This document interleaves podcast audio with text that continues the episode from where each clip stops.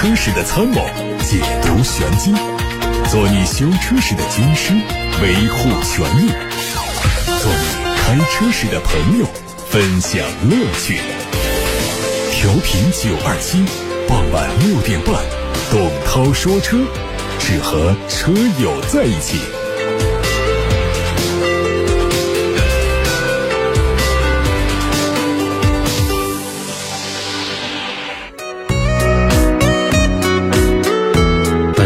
好，周末好，我是董涛，欢迎听我说车，欢迎把选车用车提问发到直播间。提问的通道有董涛说车微信公众号，有董涛说车 Pro 微信公众号，还有八六八六热线。在今天董涛说车 Pro 微信公众号上还发了一篇文章，各位可以关注一下。特斯拉站在车顶维权的女车主败诉了，而且是两起案件都败了。详细情况呢，我们一会儿在节目里还会跟大家分解。关注今天的资讯。汽车行业的斗争，我们见过不少暗斗，但是很少见到明争。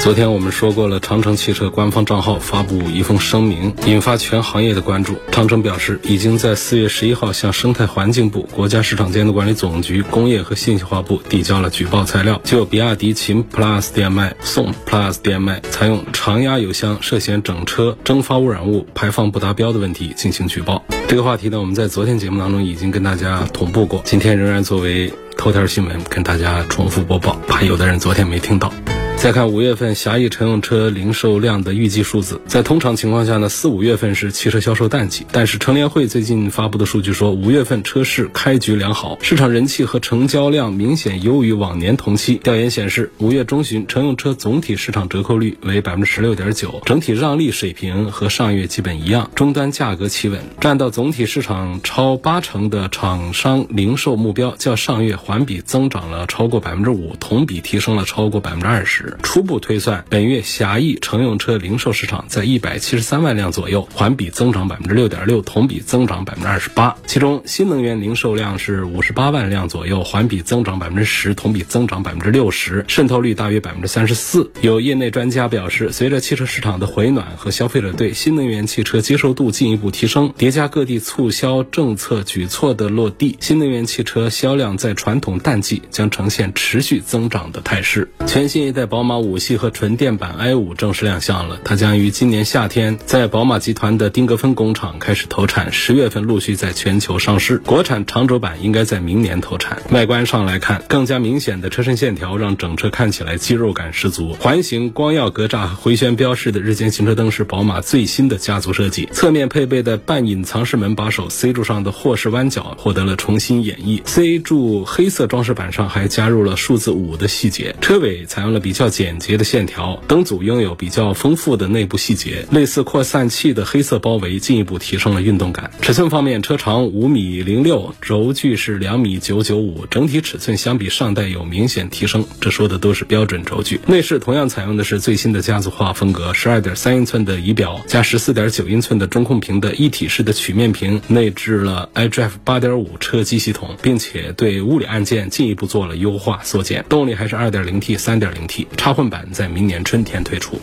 在连续发布了多款冠军版车型之后，比亚迪又推出了宋 Pro 电麦冠军版，四款配置的售价从十三万五千八到十五万九千八。入门版的纯电续航里程提升到七十一公里。外观变化主要在前脸和尾部，大尺寸格栅内部加入了镀铬点状的元素，两侧的进气口造型做了升级，在下格栅边缘处采用类似獠牙的装饰，增添了它的运动属性。尾灯尺寸有所缩小的同时，原来的贯穿左右的镀铬横条也被取消，后包围。扩大了黑色材质的面积。全新蔚来 ES 六上市了，两款配置的价格分别是三十六万八和四十二万六。如果选择电池租赁的模式，在支付了二十九万八之后，根据电池不同，月费为九百八和一千六百八。作为 ES 六的第二代产品，这个车基于全新的 NT 二点零平台，前脸整体造型和 ES 八相仿，车顶有激光雷达，前风挡内部还隐藏着多目摄像头。它的车长是四米八五，轴距两米九一，较老款轴距更长，车身更宽，高度更低。内饰没有太大调整，同样是简洁风格。小尺寸仪表搭配尺寸不太夸张的悬浮式的中控屏，下方是换挡拨杆和少量的物理按键。最新的智能系统拥有 NOP 加增强领航辅助功能，另外还有智能多光束大灯以及增强娱乐主机以及计时功能。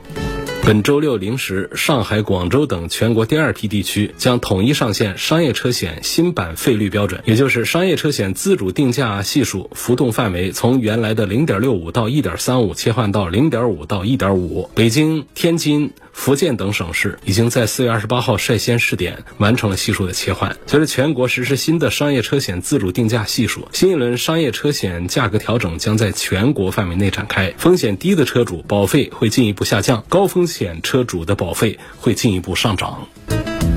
对于特斯拉继承人，一直是外界关注的焦点。最近，马斯克在接受采访时第一次透露，他已经递交了继任者的名单。如果自己发生意外，这个人将接管公司。不过，他并没有透露这个人的名字。外界推测，下一任特斯拉 CEO 很可能是目前的首席财务官。而近年来很得马斯克重用的特斯拉大中华区负责人朱晓彤，也应该是人选之一。除了继任者之外，马斯克还透露，准备在今年年底之前为新电池工厂选址，并称对在英国新建工厂非常有兴趣。特斯拉此前曾经宣布，将在二零三零年达到年产两千万辆的产能，而目前在美国加州、德州、德国柏林和上海的四家工厂总产能大概有两百万辆，这意味着特斯拉还需要扩充九倍以上的产能。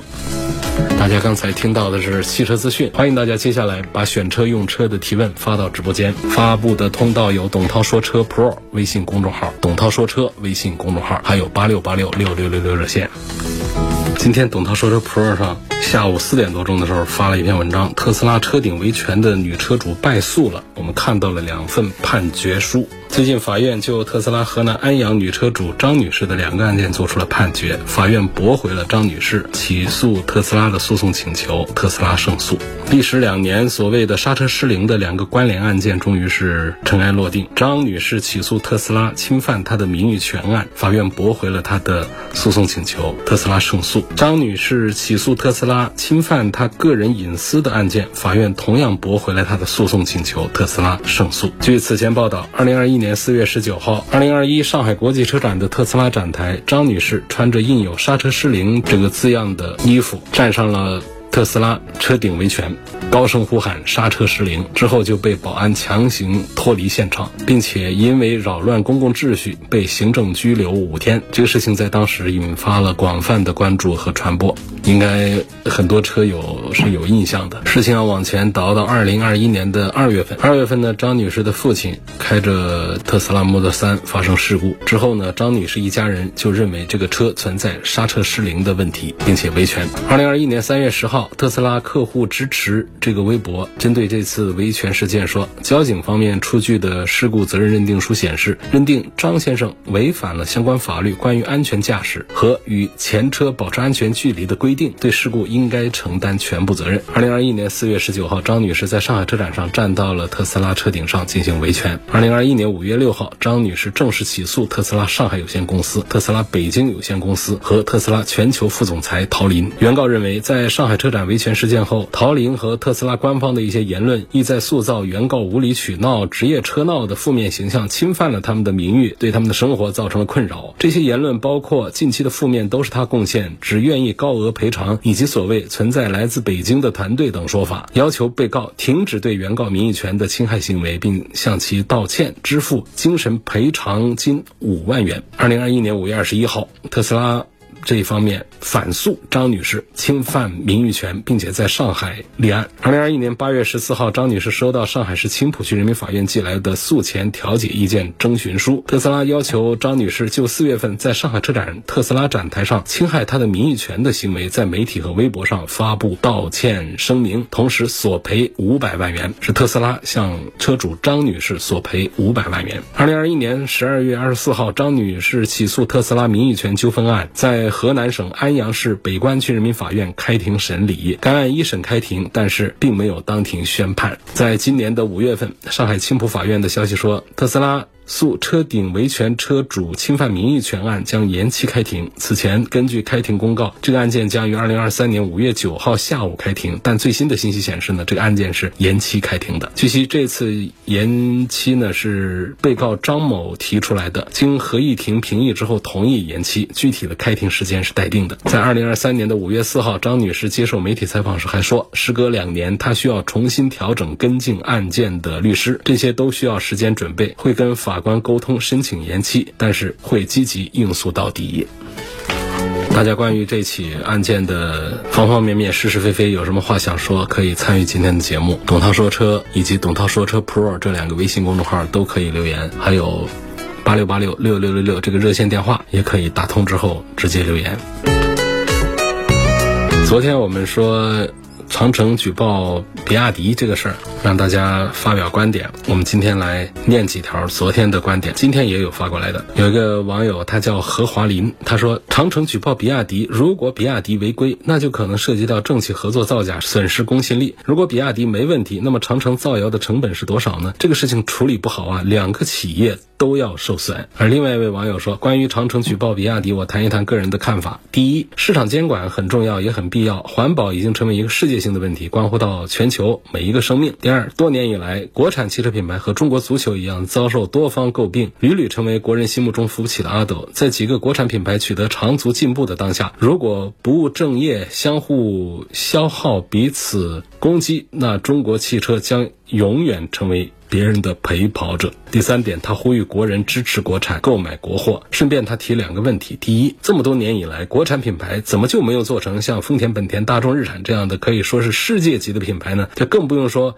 有跟奔驰、宝马、奥迪掰手腕的国产品了。第二是，是否可以认为比亚迪和特斯拉站在当下新能源汽车的制高点？就这两个问题呢，我先说第一个问题：为什么国产品牌没有成为世界级的品牌？这个世界级的品牌可没有说一朝一夕可以办成的啊！不管是这个年代近一点的丰田、本田啊、日产，还是更久远的像大众，还是这种百年品牌奔驰、宝马、奥迪这样的大豪华品牌，就是他们没有谁说是在十年、二十年可以成长成为国际。大品牌的都有一段路要走，就算是现在在加速度的阶段，也不至于说直接快进到这个份儿上。别人要一百年，我们只需要十年，那十倍这样的加速度，那太过分了，办不到的。那我们相信中国品牌会很快的成长一到两个国际品牌，但是应该没有这么快。他的第二点说，是否认为比亚迪和特斯拉站在当下新能源汽车的制高点？这句话是成立的。特斯拉确实是目前世界第一新能源汽车品牌，而比亚迪没有谁宣布，但是。我们从全球的销量以及产品线的阵容来看，以及在。电池、电机、电控这三电的技术开发、技术储备和生产能力，就是它的三电的生产能力，这各个方面来讲的话呢，应该算是在全球，我觉得是数第一都可以说的。就是综综合来评价的话，但是多数的还是认为特斯拉是全球范围的一个国际大品牌，而比亚迪目前不能算是一个国际大品牌。所以现在从新能源汽车的制高点上来把这两个品牌并列讲的话，我觉得是恰当合理的。特斯拉和比亚迪，其他品牌目前还不能这样相提并论的。那么，关于昨天还提到的上海高架桥上那个斗车的事儿，有位叫何华林的朋友说：“我倾向于工程车负全责，工程车肇事逃逸被截停，截停不是这样截的。你截停，你那个奥迪直接把别人怼到那个护栏上去了，这叫截停吗？截停是在车的前方打双闪灯，然后减速把车停下来。但是在这样的城市公共区域，这种截停动作本身也是不合法的，更不用说我们从视频上看，那不是普通的截停动作。”而是冲撞动作，那是危险驾驶行为。直接拿自己车的右侧来撞别人车的左侧，是平行对撞。这种情况下，那是双方都要受到处罚的。本来是工程车一个人错了，现在搞得两个人都错了。蒙迪欧和天籁该怎么选？哪个配置更值得选？蒙迪欧、天籁为什么不关注一下前几天上个星期六刚刚才上市的本田的雅阁呢？为什么不关注一下它呢？这可是全新一代产品呢！而且就算是老产品，雅阁也一直是压着天籁打，这个销量上各个方面口碑上是比天籁是要更好一些的。那么新产品呢，针对旧产品已经做了很多的提升，并且是把这个混合动力加进来，而且混合动力的价格做的很厚道。我建议呢，你先把那个本田的雅阁看一下之后，再来讲这两个车。那至于说福特蒙迪欧跟天籁这两个车放到一块儿来做对比，目前天籁的销量还是略大一点，但是讲这个车好一点的话，我还是赞成蒙迪欧。一个就是它的动力要好一点，第二个呢就是它的底盘那调的比天籁那不止好那么一点儿。半点儿，可能就是在沙发上没有天籁那么软，悬挂没有天籁那么软，其他的我觉得各方面都完胜，包括价格体系。所以如果一定要在福特的蒙迪欧和日产天籁当中挑一个的话，我情愿你挑销量目前略差一点的蒙迪欧。我看到在八六八六平台上有个朋友问，二零二三款的途观三八零跟红旗 HS 五两款车，还有后期的稳定性、故障率方面都点评一下。国六 B 排放的三八零还有没有颗粒捕捉器的情况？二四款途观快出来了，有没有必要等上几个月？希望给分析一下。首先在途观三八零和红旗的 HS 五这个事儿上的话呢，红旗的 HS 五其实整车的素质还有这个新鲜感，我觉得比途观是要强一些的。我觉得可以去关注它，去看一下，因为就是在同样的价位下的这两两个车呢，一个就是在尺寸上差不多，第二个呢就是在这个段位上差不多，但是呢，它们的区别在于红旗的明显在动力上是要强很多，就同样价格下，红旗 HS 五的动力上是要强很多的，然后在外观的那种气场和新鲜感上是要比途观强多了的，所以那种新车感在红旗的 HS 五上是能找到的，而且卖的也还不错。所以这两个车上呢，就目前来看，其实我觉得不因为途观销量大，我就优先推荐途观，不推荐这个红旗 HS 五。我觉得这两个车是属于一个并列推荐的一个情况。那么关于颗粒捕捉器的问题，现在在途观上也也解决了，本身那个三三零上才有这颗粒捕捉器，三八零它的那个二点零的这个发动机，就原来有这个碳排放问题的时候，颗粒捕捉器也不在三八零上有问题，它是这个发动机的排放不达标才需要上颗粒捕捉器，也就是它的一点四 T 那些是有问题的，在三八零这个车型上从来原来就没有什么问题，所以现在是整个的大众体系把这颗粒捕捉器的问题都解决了。至于说二零二四款途观，因为二零二三款款是一个年度改款，就是换点什么前后保险杠的那种，我不是指途观换了前保险杠啊，我是以这来比喻这种年度改款是很轻微的变化，可以忽略不计。我也没有关注这个途观在二零二三款上有什么变化，这个根本就不值得关注。大量的车都是这样，每过个年他就推一个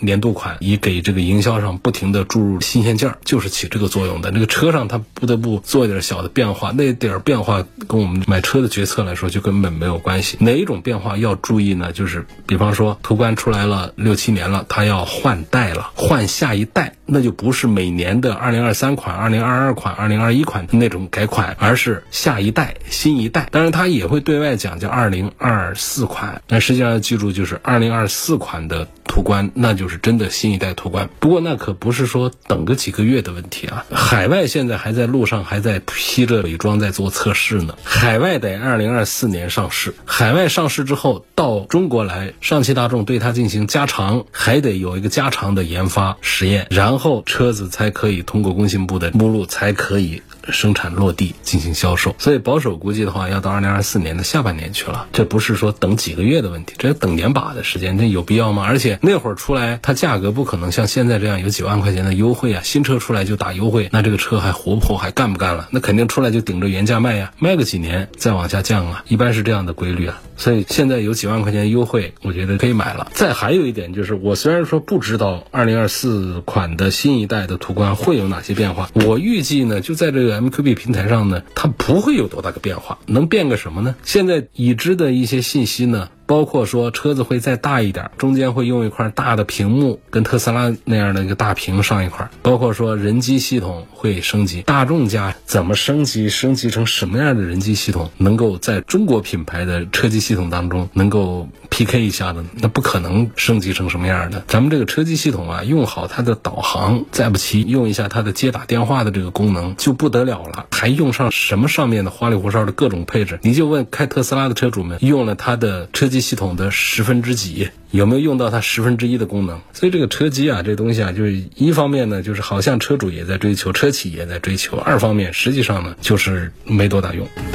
因此，综合以上因素讲，就是二零二四款的途观，其实相对于现在优惠几万块钱的途观来说，没有那种值得为它等一年的这样的价值，没有这个价值。十八万以内六座或七座的车子推荐什么？不推荐什么。十八万以下那车子都大不了哪儿去，大不了哪儿去。你上六个座、七个座，搞得第二排空间也不大，第三排的空间也不大，后备箱的空间也不大，何苦呢？你可以看一下那种五米以下的七座车，那些 SUV，你看一下，没有一个是实用的。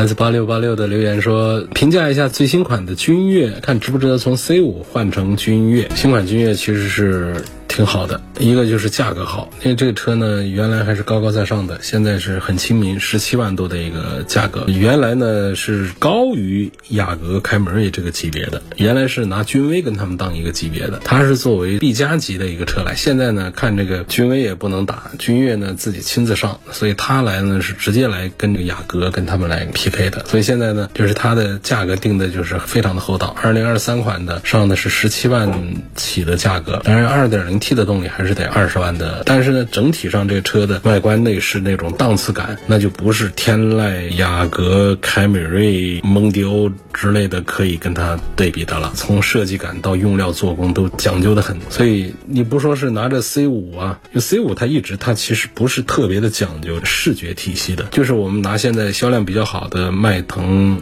帕萨特、雅阁这些车来跟这个新上市的这个君越放到一起来对比，外观的新鲜度，还有内饰的这种档次感、豪华感的话，那通通是碾压式的君越胜出的。然后是不是只做了一个视觉体系，只做了一个样子货？也不是，别克的君越的底盘也是跟 C 五一样，都是很讲究的，很安静、很平稳、很大气的底盘品质。然后就是动力体系，像 2.0T 的高功率的发动机，提速方面表现都不错。所以我其实是比较推荐新款的君越，刚上没几天，可能好。好多人的脑海里面还是老君越的样子，就是上网上去搜一下，看看新君越长什么样，样子可以把你惊艳到。不是那种设计感很夸张啊，让人觉得难以接受的那种设计啊，是又新鲜的又很能够接受的那种现代感，都有点电车的那种感觉，设计的非常的好。尤其是我很喜欢它的那个内饰方面，内饰的表现也都挺好的。我推荐换君越啊，你跟你的 C 五来做对比啊，就现在在开的 C 五，你去换君越，这种换新车的感觉是很明显的，这种变化。化是很大，整个感觉好像是从一个普通品牌升级到了一个豪华品牌的车厢里面去一样的。不信你到四 S 店、到展厅去看一看啊。红旗 HS 五的三大件稳定不稳定？后期毛病多不多？后期毛病正常化也不少，但是它三大件是比较稳定的。因为红旗一段时间我们都说这个车呢，就是开发这么多年，红旗佳丽除了极高端的那些几百万的车上有一些自主的一些大动力啊这样的东西，就像基础的这些车型上一直没有自己的核心的竞争东西，拿的都是那种东家西家借的这样东西做起。其实整个的技术呢，用两个说法，就说的好听点呢，就是叫成熟；说的不好听一点，是比较老土的、比较老旧的东西，但也不是特别的老啊。所以为什么我还是推荐这个 HS 五这个产品的三大件的稳定性不用多虑，可以。下面问奔驰的 GLB 的 AMG 版本和普通版本的 2.0T 的动力之间的差异有多大？这有多大呢？就是300匹和200匹的区别。300匹和200匹的区别呢，就特别的空洞抽象。讲零百的话呢，就是五秒多和八秒多的区别，中间隔着三秒多，这仍然是比较空洞。这么说吧，就是普通版的 GLB 的 2.0T 190匹马力，你一脚油门踩到底下去的话呢，车子。不太会出现那种让你惊慌失措、要集中精力、容易失控的那种感觉，它只是感觉哎动力还比较足而已，它不会让你慌张。那么什么叫做五秒级、四秒级的这种呢？就是有一个判断标准，就不管你是驾驶技术是比较熟练的呢，还是怎样的，就是你要是油门踩深了，你会觉得有点慌张的这种，可能就是接近于六秒左右，甚至于是五秒、四秒的这种感觉。你像我平时我自己觉得驾驶技术还是让自己满意的啊，本身呢也这么多年。做汽车节目，参加了很多的汽车的赛事的一些活动，有这个场地赛照，有拉力赛照啊。平时拿车也是疯狂的玩，也都比较多。但是就现在一个四秒级的、三秒级的那种电动车到我脚上的话，我在做测试的时候仍然要集中注意力，就是用这个人的这个感觉来判断呢，它就更加的实在一些，好表达一些。就是抽象的讲说三百匹、两百米、八秒钟、五秒钟，大家平时不做测试的话，说这个数字跟没说一样，说了也没感觉。就五秒级的一个区别，就是你上去油门踩完了。之后这车子容易失控，你会慌张，这差不多就是四秒五秒的印象了。八秒九秒的就慌什么慌，踩下去就是觉得有点快而已。